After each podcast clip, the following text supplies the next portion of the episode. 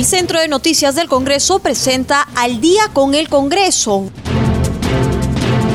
una síntesis informativa del trabajo legislativo de representación y fiscalización del Parlamento Nacional, una producción de la Oficina de Comunicaciones del Congreso de la República.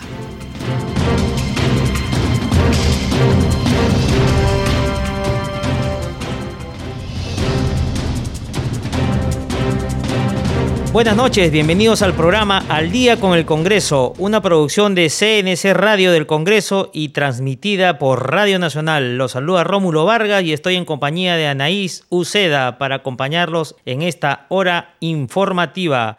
Hola Anaís, ¿cómo estás? Buenas noches. ¿Cómo estás, Rómulo? Bien, ya hoy es un último día de la semana, justamente estamos viernes 10 de julio, ya se culminó las actividades parlamentarias de esta semana, justamente ya se ha convocado a sesión plenaria para el día lunes 13 a partir de las 9 de la mañana, hecho que ha marcado... Eh, la atención es justamente que va a ser la primera sesión plenaria descentralizada, la cual se llevará a cabo en la ciudad de Trujillo. La agenda en las próximas horas se dará a conocer, pero ha trascendido justamente que podrían verse los temas relacionados a la actividad económica, sanitaria y cultural para la promoción de la región La Libertad. Bueno, Naís, y a esta hora de la noche nos vamos con nuestro colega Josman Valverde. ¿Cómo estás, eh, Rómulo? Buenas noches, buenas noches, Anaí también.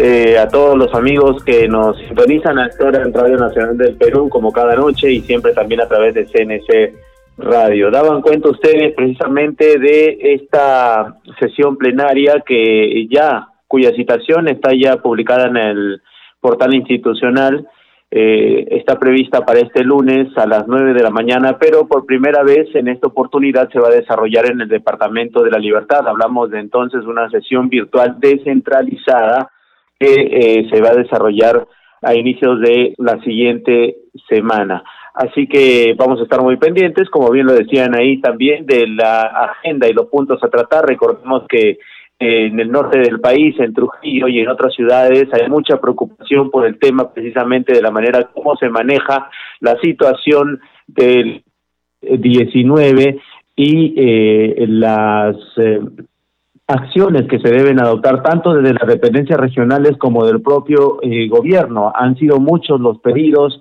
que se han realizado, han sido muchísimas las visitas que los propios congresistas han desarrollado tanto en La Libertad como por ejemplo en Lambayeque, en Piura y en Tumbes, a toda esa región del norte sobre cuál era la situación en los hospitales, en el manejo del COVID-19. Así que de seguro este pleno va a ser muy, muy importante para tratar temas como eso, esos y también el de la seguridad o inseguridad, por decirlo así, toda vez que es también un problema estructural que eh, afecta a todo el país. Pero ya en otras informaciones, Anaís, Rómulo, les podemos comentar que eh, hoy la Comisión de Fiscalización, si bien tenía previsto sesionar muy temprano, eh, se canceló esta sesión, pero hubo declaraciones del presidente de este grupo dictaminador del congresista Edgar Alarcón, él ha informado que se ha reprogramado para el próximo martes 14 la presentación de Freddy Herrera Vegaso, quien es el cuñado del presidente Martín Vizcarra. Ha explicado que esta decisión se adopta por un pedido de los abogados del invitado que argumentaron que su patrocinado tenía problemas de salud y también confirmó que en el marco de estas indagaciones figuran en la lista de los próximos invitados el expresidente del Consejo de Ministros Salvador del Solar y el presidente Martín Vizcarra. Vamos entonces a escuchar esta parte eh, que menciona sobre este particular el congresista Alarcón. Como repito, sus abogados solicitaron formalmente de que se reprograme la sesión por motivo de salud del señor Freddy Herrera Vegaso. Y con eso la, la comisión tomó la decisión de reprogramar toda la sesión al próximo martes. Tanto al señor Vegaso, al representante titular del PCI y a la señora subsecretaria general del Palacio de Gobierno. Bien, escuchábamos también al congresista Edgar Alarcón, pero hubo más declaraciones de su parte. Él, eh, en estas declaraciones dadas en los exteriores del Congreso, detallaba que las investigaciones de los procesos de contratación de servicios efectuados por el Ministerio de Cultura, el caso que conocemos como Richard Swing, eh, continúan y que el plazo aún vence el 24 de julio. Ha recalcado que a la fecha las investigaciones revelan ya que se están estableciendo ciertos nexos entre Cisneros y otros personajes y eh, vamos a escuchar cuando se refiere entonces a esta situación de cómo van los avances de las indagaciones y además eh, el plazo que aún cuenta eh, con el que aún cuenta esta comisión para realizar las investigaciones respectivas. Estamos dentro del plazo que se vence el 24 de julio y hasta la fecha las investigaciones revelan que coincidimos en que eh, se ha establecido que los nexos entre la señora, el señor Swing y los otros personajes que vienen apareciendo como Rivera Talledo, la señora Mira Morales, son clarísimos y al final van a ver en el informe final de que están, hay altos personajes del, sector ejecutivo que están involucrados en, todo este tipo de contratación. Último, antes de pasar a otros temas, nos referimos a que el congresista Edgar titular de la Comisión de Fiscalización, se ha pronunciado también sobre dos denuncias constitucionales que han presentado en su contra por peculado doloso y enriquecimiento ilícito em, de parte de la fiscal de la Nación, Zoraida Ávalo. Él se ha mostrado muy sorprendido, le llama la atención, dice, la, la agilidad con la que Ábalos le ha interpuesto estas dos acusaciones, sobre todo ahora que se está investigando el caso Swing en la comisión que él preside. Vamos a escuchar entonces también esta parte. Son casos y para mí yo lo veo como un refrito, disculpen el término, un refrito que su oportunidad se vio tema cuando salí de la Contraloría, ese tema lo voy a aclarar. Entonces lo único que se quiere acá, y lo que me parece muy raro, que justo ahora que estamos por sacar el informe SWING, que estamos llamando al cuñado del presidente, que vamos a retomar el caso Chinchero, que vamos a investigar las conexiones de, los hermanos de Martín Vizcarra con Conirsa, esos temas pendientes que han quedado en la gestión anterior, quieran ahora bajarlo al presidente de la Comisión de Fiscalización. Y yo no he hecho nada, y este es un tema estrictamente político. Y lo que está pasando acá que se repite la historia de Chinchero. En Chinchero toqué al Ejecutivo, lo toqué a Martín Vizcarra y me hicieron toda la persecución. Ahora, nuevamente, toco al entorno de Martín Vizcarra, toco al cuñado de Vizcarra, toco el tema de su hermano de Vizcarra y nuevamente se activa todo eso. ¿Qué está pasando? Bien, eran las declaraciones del congresista Edgar Alarcón, presidente de la Comisión de Fiscalización. Y también hoy, eh, compañeros, eh, sesionó la Comisión de Educación muy temprano. Eh, este grupo de trabajo que preside el congresista Raimundo Dioses ha planteado la necesidad de fomentar un pleno temático de educación a fin de que se pongan en debate proyectos referidos a ese sector que hasta ahora ya se aprobaron en comisión, pero que requieren ser vistos en el pleno. Esto de los plenos eh, temáticos eh, ya se han adoptado hace algunas semanas, por ejemplo, con el tema de salud, que ha sido muy eh, productivo el contar con leyes de salud. Hay otros pendientes y hay otros temas también que se ven como, por ejemplo, el pleno mujer, pleno agrario, en general. Hay una serie de, o hay toda una corriente para generar estos plenos temáticos a fin de debatir durante toda una sesión eh, temas referidos a un solo punto a fin de eh, poder avanzar y agilizar también así la producción de las leyes que siempre da el Congreso de la República. En la Comisión de Educación entonces se señala que es importante poner en agenda eh, en este pleno temático temas como por ejemplo la ley que establece la moratoria para la creación y autorización de nuevas universidades públicas y también eh, dictámenes como el de la creación del Parque Científico y Tecnológico de Arequipa. Hoy sesionó también la Comisión de Acusaciones Constitucionales por la mañana y por falta de precisiones, es lo que los congresistas han decidido así, y también el no cumplimiento de algunos requisitos básicos, como son el registro del documento nacional de identidad, del DNI, hay denuncias ciudadanas que han sido calificadas hoy inadmisibles e improcedentes. Esto ha generado eh, precisamente que el congresista Luis Roel eh, quien eh, integrante de esta subcomisión señala esta preocupación y ha invocado una mayor información a la ciudadanía para evitar que pierdan este derecho a denunciar a los funcionarios públicos, es decir, hacer las cosas como corresponden y cumplir con todos los procedimientos a fin de evitar situaciones como esta. Eh, esto lo dijo luego de evaluar precisamente estas dos acusaciones constitucionales en esta sesión extraordinaria de hoy y que fueron desestimadas por no contener ya lo señalamos, el número del DNI del denunciante y por no definir las infracciones, la materia de acusación y tampoco los delitos de función en los que se habría incurrido estos denunciados. Así que durante la sesión, eh, los congresistas Almerí y Rubio, además de Guidovich, han sido enfáticos en solicitar que las denuncias ciudadanas se presenten, que se presenten para ser calificadas, sean muy bien sustentadas para que así se puedan tomar decisiones objetivas. Las dos decisiones, las dos denuncias fueron declaradas improcedentes eh, por la falta de estos requisitos que son mínimos, básicos, pero que se tiene que contar con ellos. Y entonces ese es el resumen del trabajo que hoy desarrolló la Subcomisión de Acusaciones Constitucionales.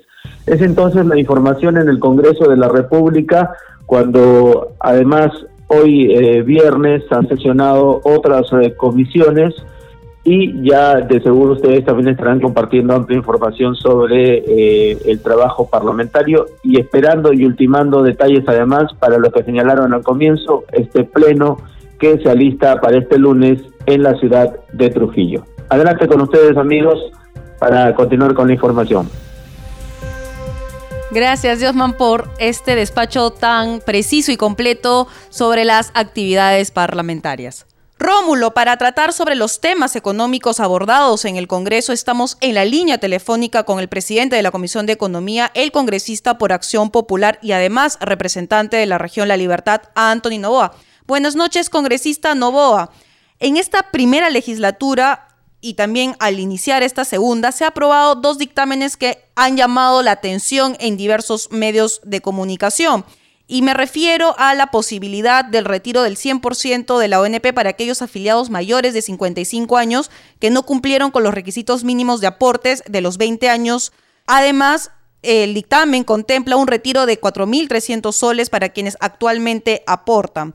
De acuerdo al Ministerio de Economía y Finanzas, retirar el dinero de la ONP es inviable dado que la ONP funciona con un sistema de reparto en el cual el dinero de los aportantes es utilizado para el pago de las pensiones de quienes hoy están siendo jubilados. ¿Qué opinión tiene respecto toda vez que la Comisión Especial de la Reforma del Sistema Pensionario está analizando una solución al problema de la ONP? Bueno, buenas tardes. Muchas gracias por la invitación. En realidad yo considero pues de que eh, decir de que la ONP no tiene dinero en realidad no se puede culpar a la gestión actual, porque muchas gestiones pues han estado apoderándose de este dinero que es intangible, intangible, pero por malos manejos administrativos es que la ONP en realidad no tiene dinero. Y le voy a dar un ejemplo. En una denuncia periodística de un canal de televisión había un juicio contra la ONP contra eh, por 15 millones de soles y al final dictaminan en contra de la ONP, imagínense, por 206 millones. Es decir, le dan más, casi le han dado ocho veces lo que estaban pidiendo. Entonces, yo creo que considero que cuando uno va a un juicio, pues lo que uno quiere es tratar de, que ambas partes salgan favorecidas. Pero acá es básicamente la corrupción que ha habido. Entonces, como este tipo de ejemplos ha habido una mala administración. Entonces, yo considero pues de que estamos en obligación, como Estado, tenemos la obligación de entregar y devolver ese dinero, porque no es justo, no es justo de que personas de que han aportado a la ONP por 10 años, por 5 años, por 15 años, y no llegan a los 65 años de edad de aporte, a los 65 años de edad, y no llegan a los 20 años de aporte, simplemente ese dinero se pierda. Entonces no es justo, realmente no es justo que ese dinero se llegue a perder. Y sí es justo de que ese dinero se le devuelva, y más aún. ¿Y por qué hemos considerado a los mayores de 55 años?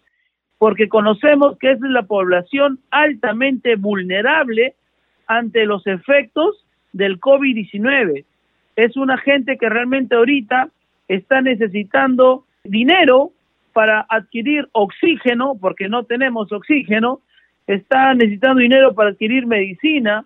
Entonces, siguiendo esa línea que en realidad es la población vulnerable, yo considero de que es de justicia aprobar este dictamen ya debatido en la Comisión de Economía y también aprobado, yo considero de que es de gran importancia que se debata cuanto antes en el pleno del Consejo, porque es de mucha ayuda económica para toda esa población vulnerable que ha sido bastante afectada por el COVID-19. Congresista Novoa, buenas noches. Hay otra inquietud de parte nuestra. Ha trascendido que la próxima semana habría una sesión plenaria descentralizada en la ciudad de Trujillo. Justamente estamos con usted, ¿no? Para que nos informe y nos confirme esta información, señor Novoa. Sí, así es. El día lunes va a haber una sesión de, de pleno descentralizada en la ciudad de Trujillo, capital de la primavera, y obviamente se van a, vamos a tener puntos de agenda en favor de la región y también de muchos puntos a favor de a nivel nacional. Pero yo quiero incidir bastante que Trujillo, muy aparte de ser la capital de la primavera, también es el capital del calzado a nivel nacional y por ende es de gran importancia el impulso eh, económico que se le debe dar a los microempresarios del calzado. Siempre se ve, o, a través de Reactiva Perú, los más beneficiados han sido las grandes empresas, más no las pequeñas. Entonces, yo considero que es de gran importancia el apoyo económico a estos microempresarios, porque en realidad ellos son el motor. Por ejemplo, en el distrito El Porvenir, que es el distrito donde se fabrica el calzado, y donde la mayoría de familias se dedican y son especialistas. Por ejemplo, algunas familias son especialistas en perfilados, otros en cortado y así. Entonces, atrás de cada microempresario existe una familia y por ello yo he presentado un proyecto de ley para que puedan tener acceso a unas garantías. Es como un reactiva, pero un reactiva microempresario. Y existe pues, y seamos sinceros también, que hay mucha informalidad acá en el Perú. Ah, existe mucha informalidad laboral y también mucha informalidad empresarial. Pero yo considero que el Estado les debe de dar algún incentivo para que este informal pase a ser formal porque existe un abanico de oportunidades siendo empresario formal. En este proyecto de ley estoy pidiendo de que exista el que el Estado, el Ejecutivo, a través del MEF, dé cierta garantía. Mira, para las grandes empresas, la garantía, el MEF está dando el 98% de garantía. ¿Qué quiere decir? De que si alguna gran empresa no lo paga, lo vamos a pagar nosotros como ciudadanos de a pie. Entonces, lo que nosotros estamos buscando es que en igual forma, pero no en un 98%, porque mi gente, mi gente trabajadora, mi gente pujante, es realmente responsable y yo solamente le pediría el 50%. Con ese 50% a este microempresario que, por ejemplo, pediría un préstamo de 10 mil soles, ¿no?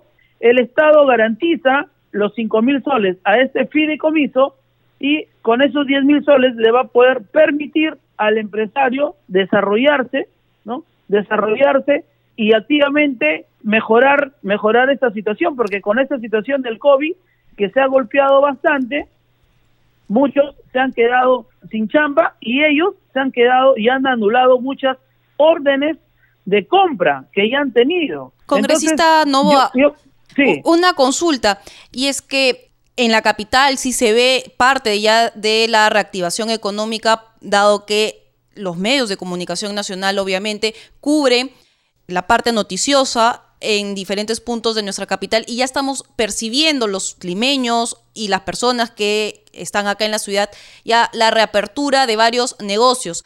¿Cómo es la situación en provincia, sobre todo en la región La Libertad, dado que usted ha tocado un tema importante que es la reactivación económica en la región La Libertad a través del el sector calzado? Pero ¿cómo está sucediendo la reactivación económica en Trujillo? ¿Se están abriendo ya las tiendas? ¿Hay un proceso de reactivación económica o todavía este está siendo muy lento?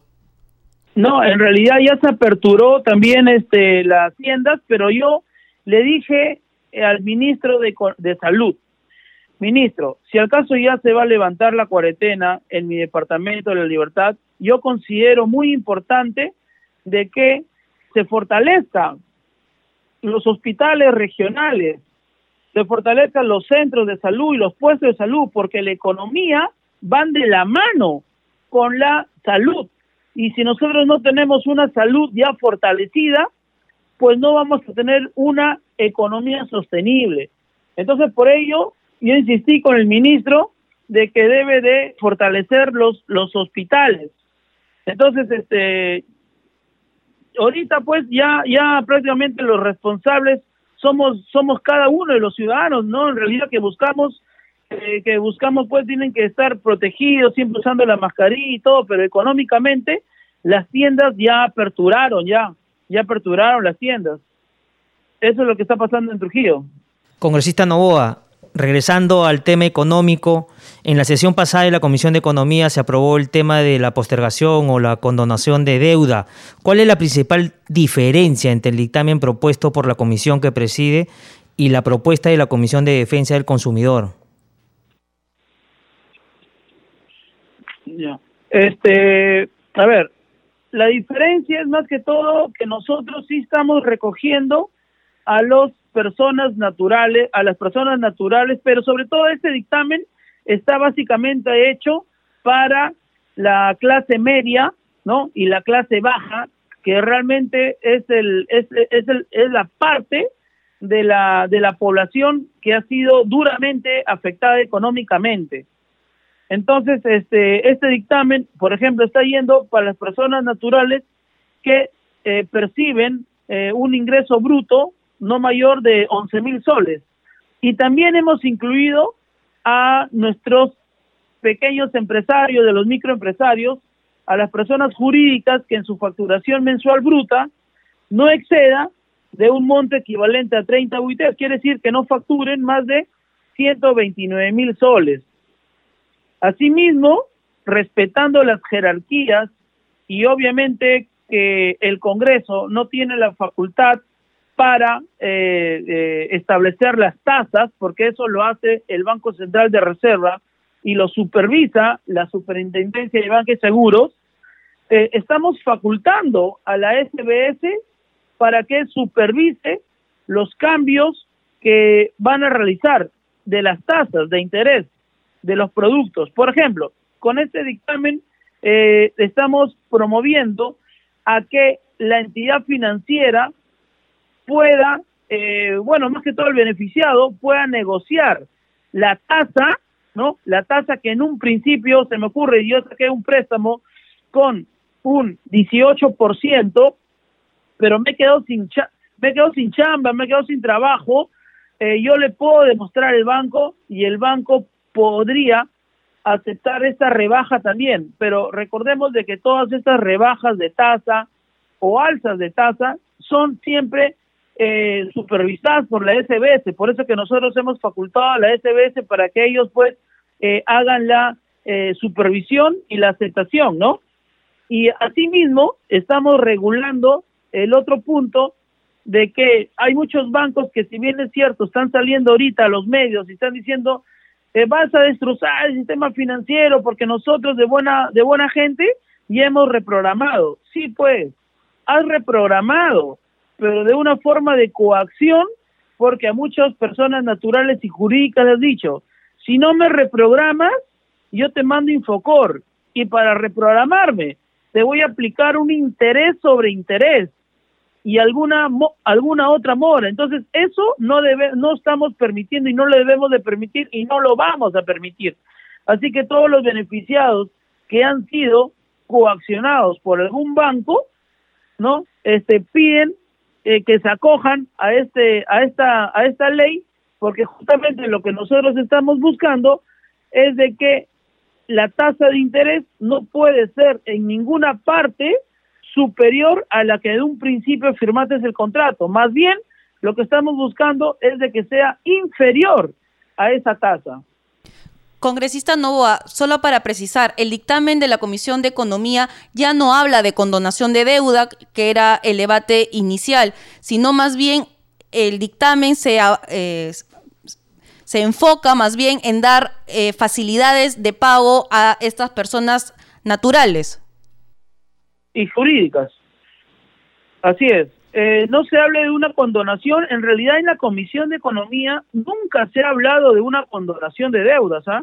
¿Por qué? Porque en ese, en ese aspecto también yo creo que ya ha hecho un usufructo de ese dinero o de algún bien que haya, haya adquirido. Es decir, nosotros nunca hemos hablado de una condonación de deudas.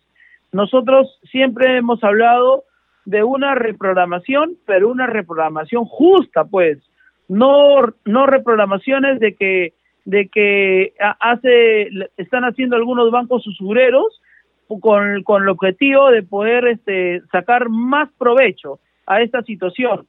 Eh, y, y, de qué forma? Eh, aumentándole los intereses o cobrándole un interés sobre interés o cobrándole alguna mora. Entonces, eso es lo que nosotros estamos regulando y, nos, y con, con este dictamen y no estamos permitiendo esos abusos de algunos bancos ¿no? Que, que, ya lo han hecho con algunos clientes, porque yo tengo información de que muchos clientes ya, ya lo han hecho. Muy amable, congresista Novoa, por sus declaraciones a CNC Radio del Congreso y Radio Nacional. Anaís, ya volvemos con más en el programa.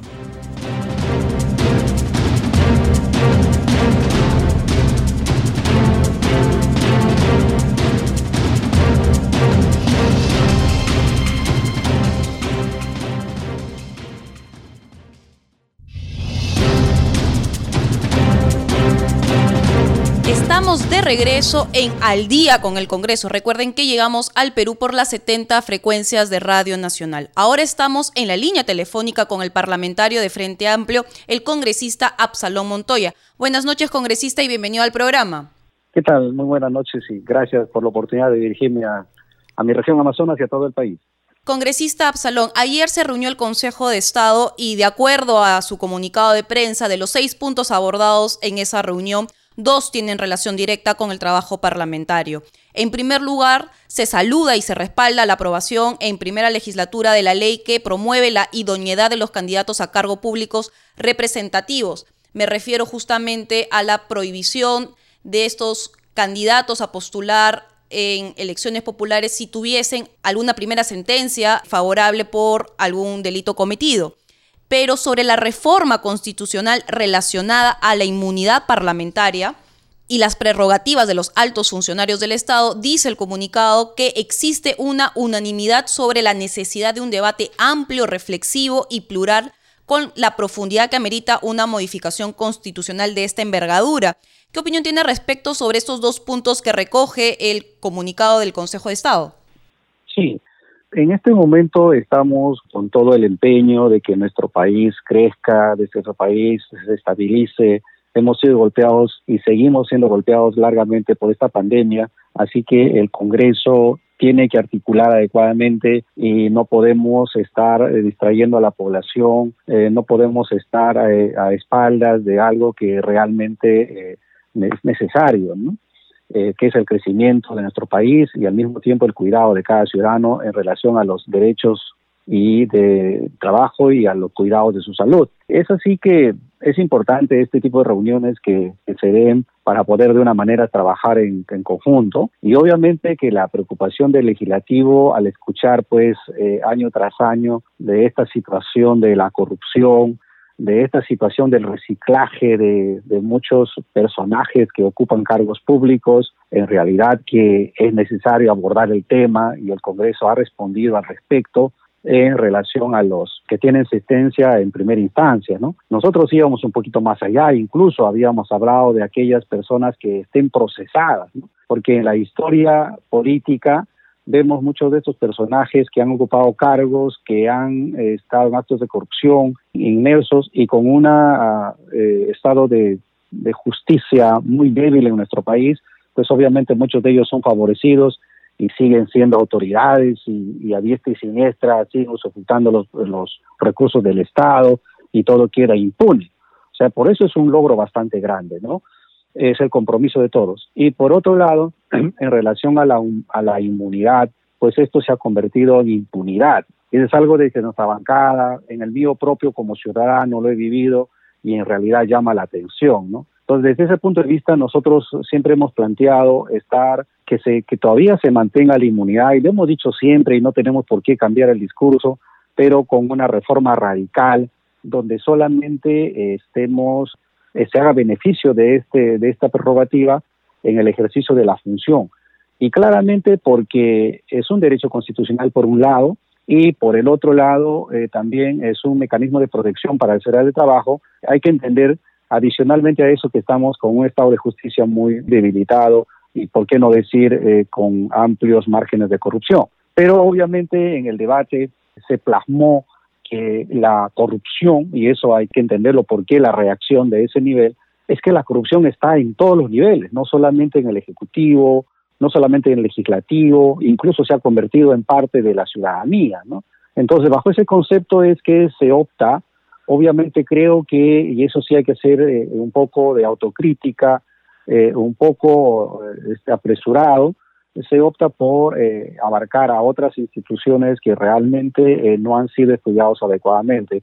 Yo creo que este momento de reflexión va a tomar mejores decisiones, analizarlo de una forma más tranquila, pausada y este, que todas estas reformas que hagamos realmente beneficien y que no genere incertidumbre. De manera que creo que para la segunda votación vamos a estar al 100% con habilidades, capacidades, integrados, dedicados y tomaremos la mejor decisión en ese momento. Pero obviamente que la inmunidad no puede ser impunidad en todos los niveles.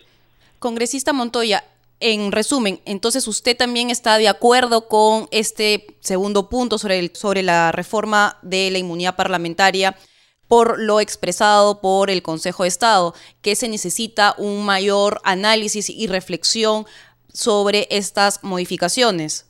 Sí, yo creo que sí, sí es necesario porque el debate fue muy corto, eh, estuvimos sujetos a los tiempos, eh, había un dictamen en minoría que se incluyó, pero creo que amerita más debate, este, más consenso y sobre todo también proyectar a que no sea no sea llamado después como inconstitucional o que después este, no tenga pues estos actos de que en algún momento puede ser tema nuevamente de controversia o quizás este tema de mayores problemas, ¿no? Lo que nosotros queremos que un país camine, que por de una vez por todas nos organicemos y que eh, esta sociedad se sienta representada también y que sea parte de la lucha contra la corrupción. Congresista Montoya, buenas noches. Hay otro tema que es de relevancia nacional y está relacionada con la epidemia, con la COVID-19. En esa medida existen varios funcionarios públicos, sobre todo en el sector de limpieza, que se han visto afectados por la pandemia. En esa medida usted ha presentado una iniciativa legislativa que justamente garantiza ¿no? el derecho de los trabajadores a la seguridad y en la salud en el trabajo. ¿Nos puede dar mayores detalles? Sí, mira, eh, lo que sucede es que eh, hemos pasado un momento muy difícil y estamos creo, ojalá este, Dios mediante ya estemos pasando, eh, aunque la realidad creo que no es así aún, pero definitivamente eh, ha desenmascarado un sistema muy precario en la salud y un sistema muy precario en los derechos laborales que prácticamente no se cumple. Y acá hay dos temas muy importantes que, que tenemos que analizar. En primer lugar, estamos eh, nosotros viendo la reincorporación al trabajo para la reactivación económica, que en nuestro país lo necesitamos pero estamos también luchando contra una pandemia. Entonces, en ese concepto es qué seguridad le damos al trabajador para reincorporarse a su labor. Y hay un vacío en ese aspecto, a pesar de que hay muchas normas, eh, no son específicas para este caso, y si las hay, la mayoría no se cumple. Eso es un detalle. Y el otro detalle es que aún estamos inmersos todavía en una pandemia, o sea, en, otras palabras, estamos inmersos todavía en los contagios, estamos inmersos todavía en un sistema que no responde adecuadamente en el sistema de atención de salud, o sea, no contamos con la infraestructura adecuada, etcétera, etcétera, ¿no? Y considerando esta parte de la reactivación, considerando esta parte de los derechos de la salud y la protección en el trabajo, y viendo que hay múltiples tratados o múltiples formas, digamos, laborales, es que nosotros planteamos este proyecto de ley, el 5474, que es muy interesante y al mismo tiempo es necesario, porque por un lado, lo que hacemos es garantizar el bienestar de los trabajadores en el sector público y privado, independientemente eh, de su régimen laboral que vienen desarrollando, ya sea sus labores en forma remota o en forma presencial. ¿Pero en qué consiste? Consiste en dos cosas fundamentales. Lo primero es que el empleador le otorgue los equipos de protección personal que no conlleve a un costo al trabajador, obviamente cumpliendo con las normas técnicas sanitarias. O sea, te doy los EPPs que se llaman, los equipos de protección personal, y al mismo tiempo también cumpliendo con la vigilancia epidemiológica que se llama y la inteligencia sanitaria en beneficio de los trabajadores, también se pueda asumir los costos de las pruebas de tamizaje. Y eso también a cargo del empleador, ¿no? Y obviamente siempre eh, cumpliendo con las normas acreditadas por la Autoridad Nacional de Salud. Y para ese sentido, para darle el equipo de protección personal y para darle las pruebas de tamizaje, y de repente no solamente en esta pandemia, sino en otras que podrían venir, es que nosotros pedimos, proponemos, perdón, que se disponga la modificación del artículo 2 de la ley 30222, ley que modifica el artículo 49 de la ley 29783, que es la ley de seguridad y salud en el trabajo, así como el artículo 60 de la misma. Yo creo que con esto es importantísimo y caería como el anillo al dedo en el sentido de la protección al trabajador para la reinserción nuevamente a sus actividades laborales. Justamente, congresista, con relación a este tema, en un diario de alcance nacional informa que el personal de limpieza de 26 distritos no están siendo protegidos adecuadamente por una inacción del Ministerio de Ambiente. Ello se dio a conocer a través de un informe realizado por la Contraloría General de la República. Y es que, por ejemplo, no se han solicitado oportunamente por esta cartera ministerial más de 45 mil mascarillas para los trabajadores municipales de limpieza de 23 comunas distritales y tampoco fueron atendidos el pedido de cerca de 2 mil guantes, así como también el de polos, pantalones, camisas de trabajo, gorros, zapatos de seguridad, entre otros. ¿Qué opinión le merece este tema? Sí, mire, ahí, ahí es un detalle importante. Nosotros siempre estamos velando porque el trabajador tenga protección, tenga sus derechos, etcétera. Las normas se hacen, se reglamentan, se dan disposiciones. El problema es que no se cumple. Y eso es parte de responsabilidad también de los ministerios, que entre ellos a veces no sincronizan y por otro lado realmente todo queda en el papel y en letra muerta. Lo que nosotros tenemos que fiscalizar es que realmente realmente estos apoyos lleguen. Y eso no es una situación que lo estamos viendo solamente con los trabajadores de limpieza. Eso lo, hemos visto con los diferentes trabajadores inmersos en esta pandemia que se llamó el primer nivel. Y el ejemplo más clásico y más este, que a la luz ha sido los trabajadores del sector salud. Ha sido una situación irracional que le hemos visto y hemos conversado con las autoridades, donde solamente por decir se le estaba dando equipo de protección personal y todavía de mala calidad, que no cumplen con las disposiciones sanitarias, etcétera, que ustedes lo han visto tanto en el MINSA como en el Salud, incluso la policía, etcétera, han estado entregando solamente a aquellos que están trabajando directamente con el COVID, supuestamente con el COVID. Sin embargo, no entendiendo que un paciente COVID es recibido desde la persona, desde un vigilante que va a una institución de salud.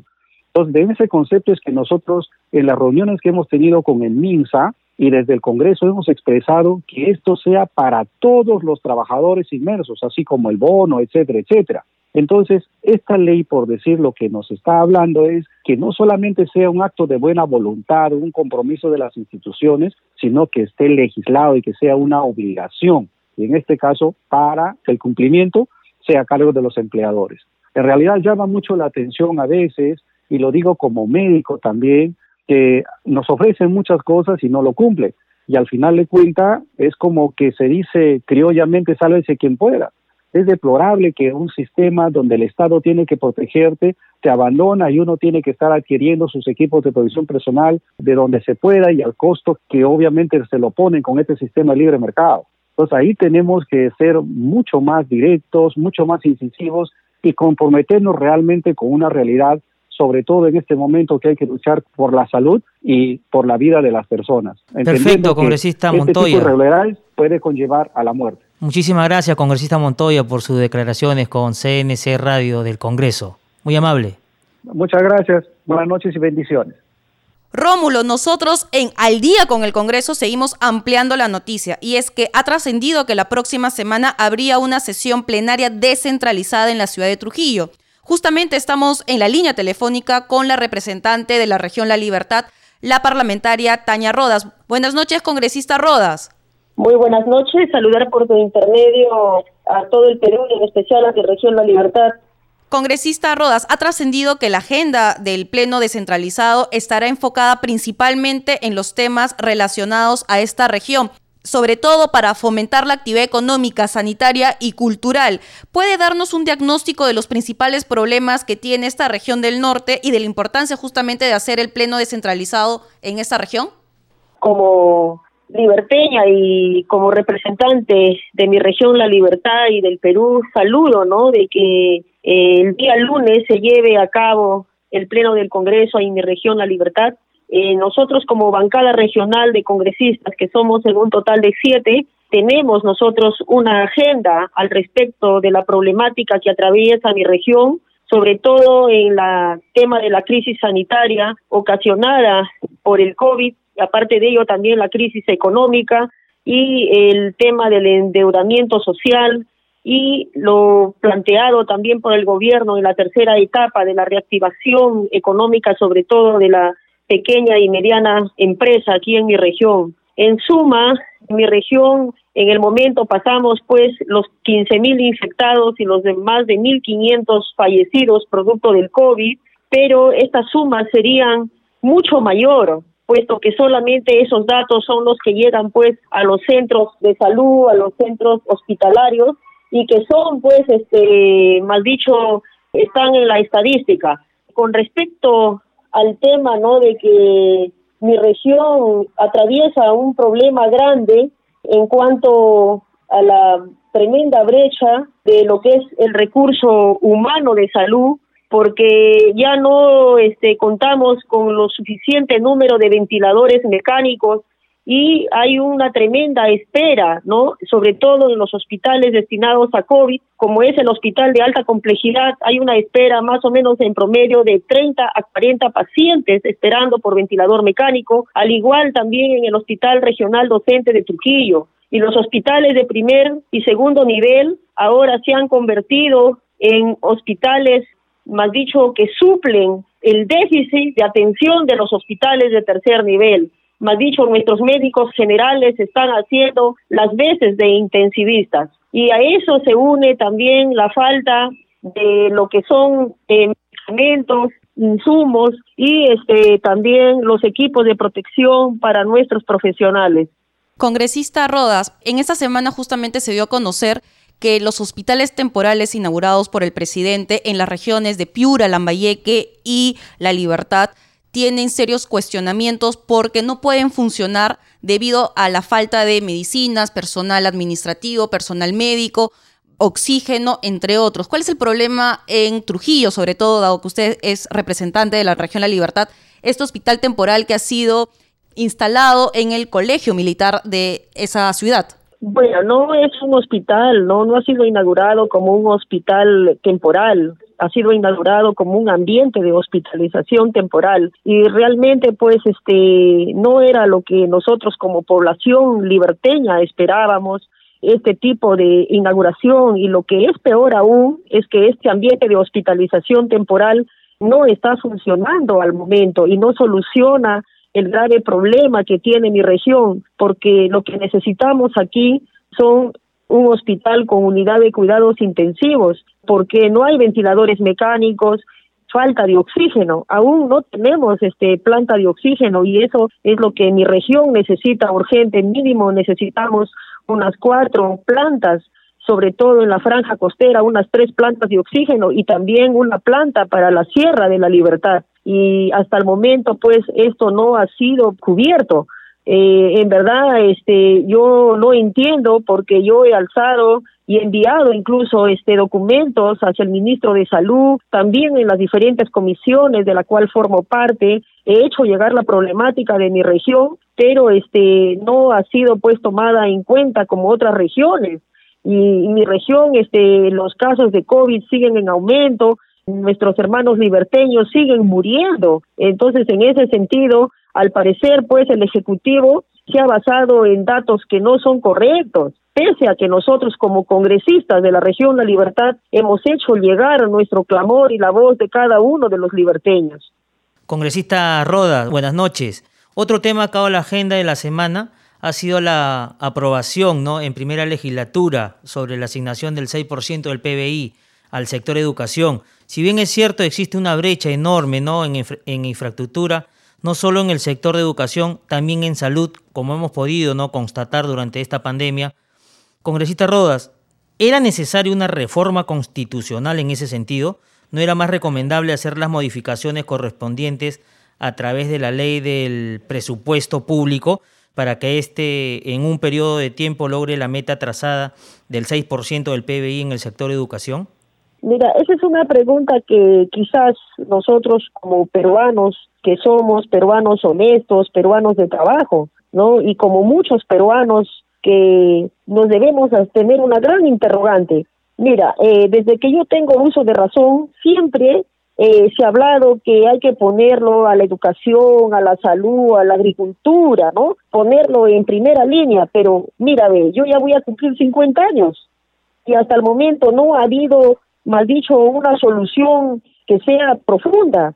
Entonces aquí la única forma para poder abordar el problema ya tiene que estar pues con nombre propio en nuestra Carta Magna. Entonces en ese sentido es importante tomar al toro por las astas y poner un presupuesto que vaya con un número dentro no de nuestra constitución todos los peruanos sabemos que lo único que nos puede sacar de esta pobreza, de esta crisis que estamos atravesando, es la educación.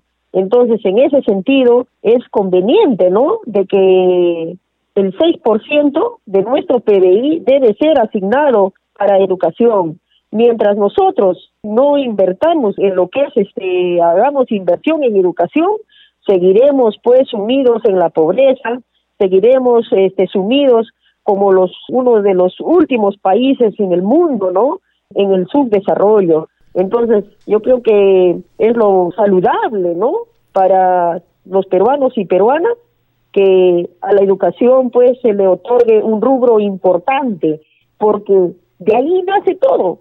Si tenemos buena educación va a haber desarrollo, si estamos bien educados también vamos a tener, nos vamos a saber conducir, ¿no? Con buenas normas, con moral, con ética, Entonces vamos a combatir muchas cosas. Congresista Rodas, una precisión con relación a la asignación del presupuesto público. Si bien es cierto, es necesario asignarle mayores recursos económicos a los sectores como educación, salud, transportes, vivienda y saneamiento, nos damos cuenta si analizamos la calidad del gasto público, es que estos sectores en general, al término del año fiscal, no logran invertir ni siquiera el presupuesto otorgado para ese año fiscal. Y me refiero justamente en temas de inversión pública como infraestructura, que es el, caso en educación y salud, que ya todos los peruanos nos hemos, hemos podido constatar, como dice Rómulo, esta carencia de, de los bienes, ¿no? En esos sectores. Entonces, congresista, y la reflexión va en ese sentido. Si bien es cierto, el Congreso lo que propone es otorgar mayores recursos económicos al sector salud, al sector, perdón, educación, ¿cómo hacemos con la calidad del gasto? ¿Cómo podemos constatar de que efectivamente se gaste este presupuesto público si en los últimos 10 años posiblemente vemos que en los tres niveles de gobierno no se gasta ni siquiera el presupuesto asignado para cada año fiscal. Claro, esa es una gran interrogante que yo también me he hecho, muchos, ¿no? Así como ustedes estarán haciendo esa pregunta. Claro, aquí no podemos engañar ni tampoco podemos engañarnos, porque si bien es cierto, se han asignado presupuestos al sector educación, salud y al final resulta de que no lo han invertido. Entonces hay que preguntarnos, ¿por qué no lo han invertido?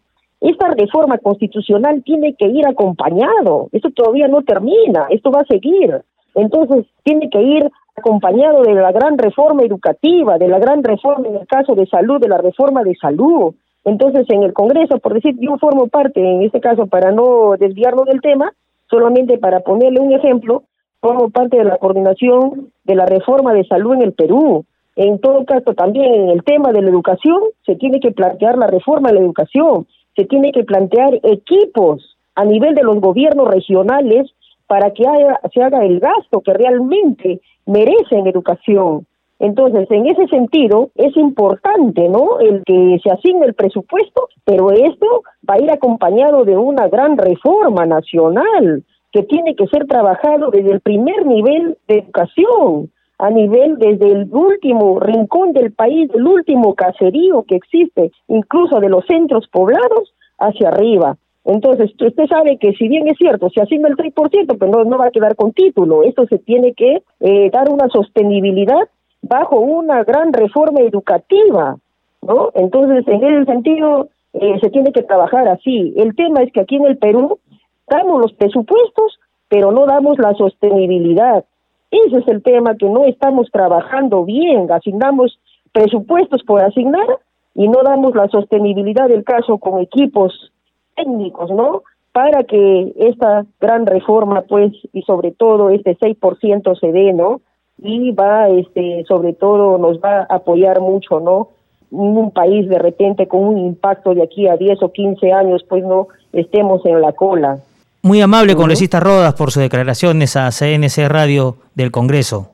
No, gracias a ustedes y sobre todo, ¿no? Este, el mensaje a todos los peruanos y peruanas que tenemos la gran responsabilidad cada uno desde el lugar donde estamos, somos unos soldados de la patria, somos personas que como peruanos estamos acostumbrados a trabajar y que nos hagamos la firme promesa de que esta pandemia lo vamos a ganar nosotros, juntos, bajo un principio de solidaridad.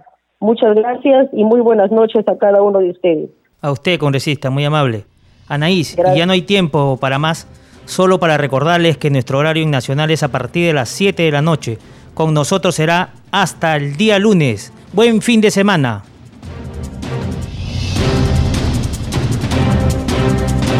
El Centro de Noticias de Congreso presentó al día con el Congreso una síntesis informativa del trabajo legislativo, de representación y fiscalización del Parlamento Nacional, una producción de la Oficina de Comunicaciones del Congreso de la República. Los invitamos a visitar nuestras redes sociales y sitio web www.congreso.gov.pe.